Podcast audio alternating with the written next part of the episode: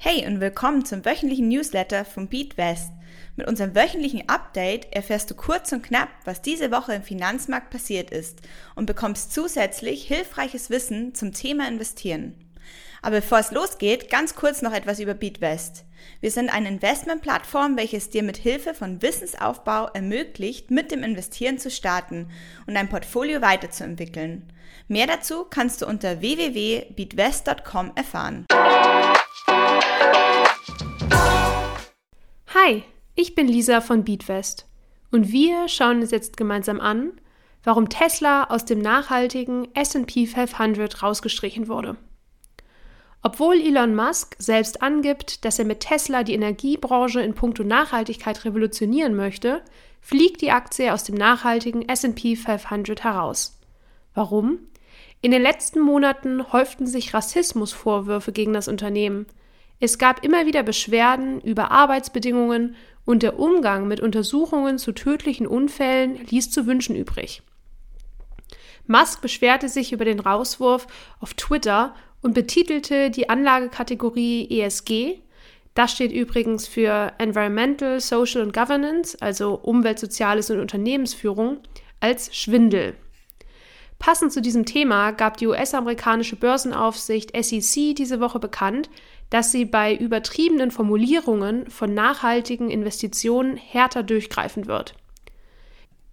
Denn wenn du dich selbst schon mit dem Thema Nachhaltigkeit beim Investieren beschäftigt hast, musstest du feststellen, dass es keine einheitliche Definition für die Begriffe ESG, Kohlenstoff oder nachhaltig gibt. Die SEC fordert nun, dass Fonds diese Zusätze nun nicht mehr einfach so in ihrem Namen tragen dürfen, sondern spezifische Angaben machen müssen, um diese Namenszusätze zu rechtfertigen, damit die Anleger geschützt werden.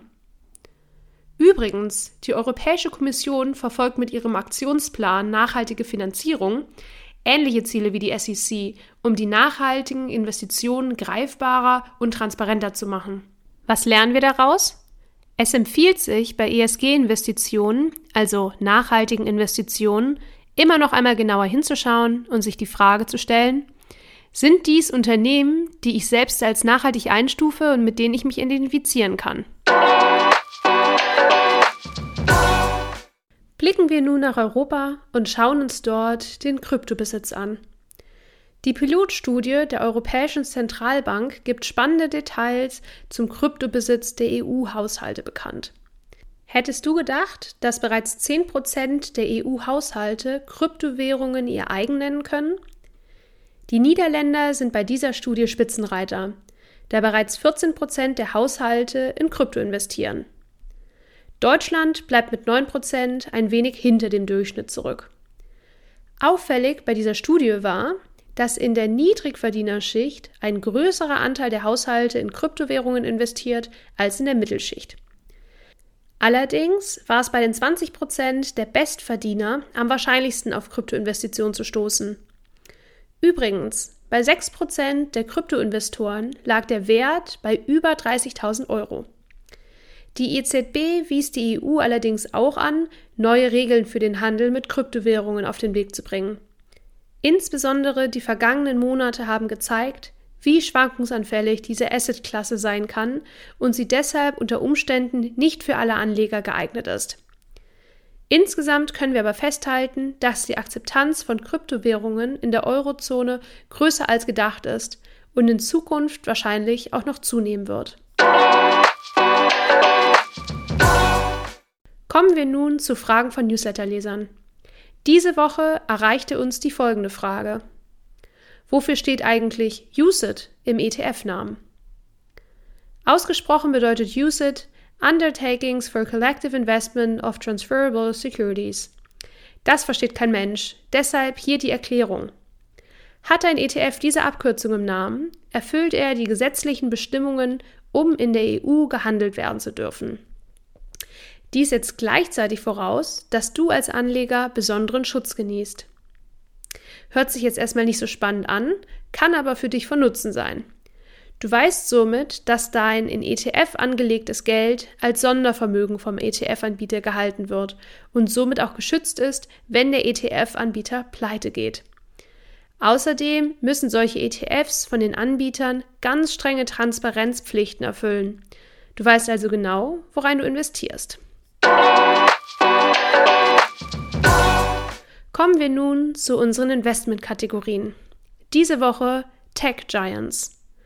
Ohne große hellseherische Fähigkeiten zu haben, können wir mit starker Überzeugung sagen, dass die Technologie maßgeblich unsere Zukunft beeinflussen wird. Egal in welchem Lebensbereich, der technologische Fortschritt begleitet uns heute schon auf Schritt und Tritt.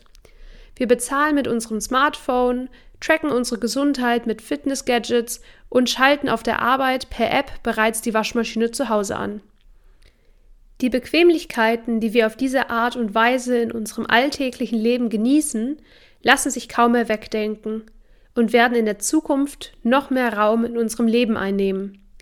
Medizinische Diagnosen mittels künstlicher Intelligenz, Paketlieferungen per Drohne oder vollautonom fahrende Taxis, um hier nur ein paar Beispiele zu nennen. Du merkst, dass die Gesichter der Technologie vielfältig sind und ein Leben ohne kaum mehr vorstellbar ist. Ein Beispiel für die Investition in die Investmentkategorie Tech Giants kann der Nasdaq 100 ETF sein. Hierbei investierst du in die 100 größten Unternehmen, exklusive Finanzdienstleister, die Teil der amerikanischen Nasdaq sind. Dieser Index ist techlastig aufgestellt und beinhaltet beispielsweise Werte wie Apple, Amazon, Microsoft, Facebook oder PayPal. Du kannst somit also an der starken Entwicklung des Tech-Sektors mit bekannten Unternehmen partizipieren, ohne Einzelwetten auf Unternehmen einzugehen.